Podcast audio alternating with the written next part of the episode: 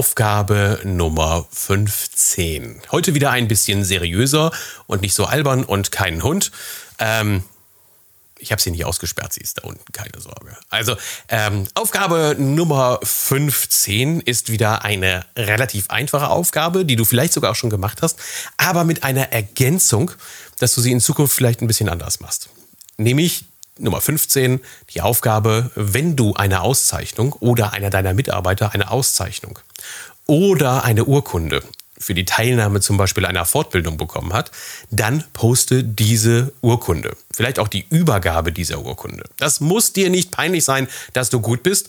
Poste die Dinger. Ich weiß zwar nicht, warum so viele Leute davor Schiss haben, dass wenn sie eine tolle Auszeichnung bekommen haben oder eine Urkunde haben, dass sie die da reinpacken. Ich weiß, Eigenlob stinkt. Und genau das will ich dir nehmen. Es ist kein Eigenlob, wenn du eine kurze Erklärung dazu abgibst. Nämlich, das unten drunter ist nur der Beleg für eine Aussage. Also, dass du hingehst und sagst, damit wir für Sie auf dem technischen Stand bleiben, hat unser Mitarbeiter die und die Ausbildung gemacht.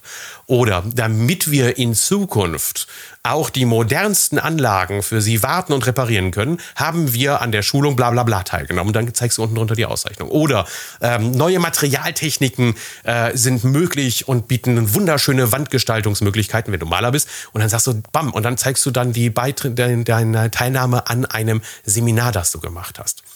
Also es ist immer dann Eigenlob, wenn du nur hingehst und sagst, boah, wie geil, ich habe eine Urkunde bekommen. Dann sagt man, naja, komm hier, ach komm, so. Hm. Das, das, da würde ich mich auch unwohl beifühlen. Aber wenn es einen konkreten Grund gibt, einen Anlass gibt, weshalb du das gemacht hast und der Kunde dann davon einen Nutzen hast, dann pang, post es rein, bring es in den, in den, äh, in den, in deinen, in deine Zeitleiste, in deine Timeline hinein.